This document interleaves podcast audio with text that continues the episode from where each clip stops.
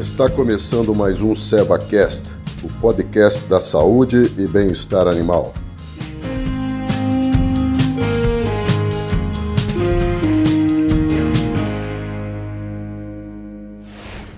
Olá, sejam bem-vindos a esse nosso terceiro tópico a respeito da tripanossomose bovina. Eu sou o Marcos Malaco, médico veterinário, gerente técnico para a pecuária bovina da Selva Saúde Animal. Na nossa última conversa, nós abordamos sobre a semelhança de sintomatologia ou de sinais clínicos entre a tripanossomose bovina e a tristeza parasitária bovina e da necessidade de tratamentos específicos para essas doenças. Por quê? Porque o tratamento contra a tristeza parasitária bovina não funciona para o tratamento da tripanossomose.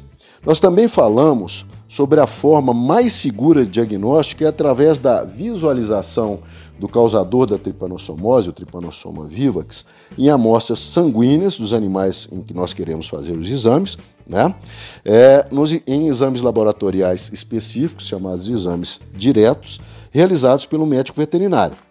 O grande problema é que o período para encontro do tripanossoma vivax nos exames diretos ele é muito curto e ocorre cerca de 10 a 15 dias depois da infecção, quando o número de parasitas circulantes é muito alto.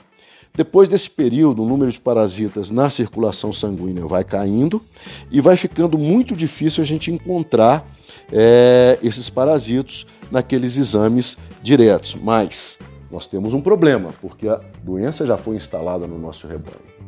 E aí então nós podemos lançar mão de exames complementares, que são chamados de exames sorológicos, em que nós buscamos, né, nesses exames, a presença de anticorpos que foram produzidos pelo organismo do animal infectado contra o Trypanosoma vivax.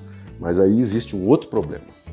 Os níveis de anticorpos que são detectáveis na sorologia usual que a gente usa, é, usa atualmente, ou nos exames sorológicos é, usuais, é, eles são detectáveis só a partir de aproximadamente 45 dias depois da infecção.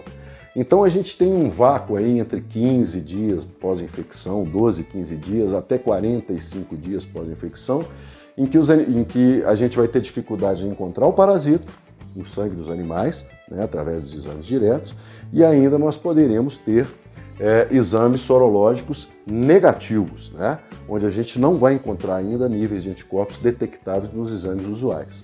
E é por isso é, que a presença do médico veterinário é fundamental para que ele possa ter ciência da situação da doença na fazenda, fazer o exame clínico, fazer uma avaliação epidemiológica, é, ou seja, avaliar é, as situações que podem é, permitir o surgimento da doença na fazenda.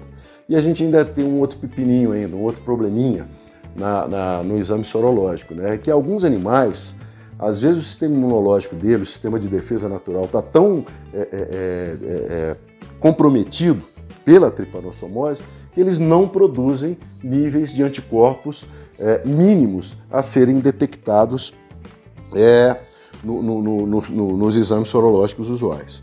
Né? Então, a gente tem que lembrar que a sorologia é um exame complementar.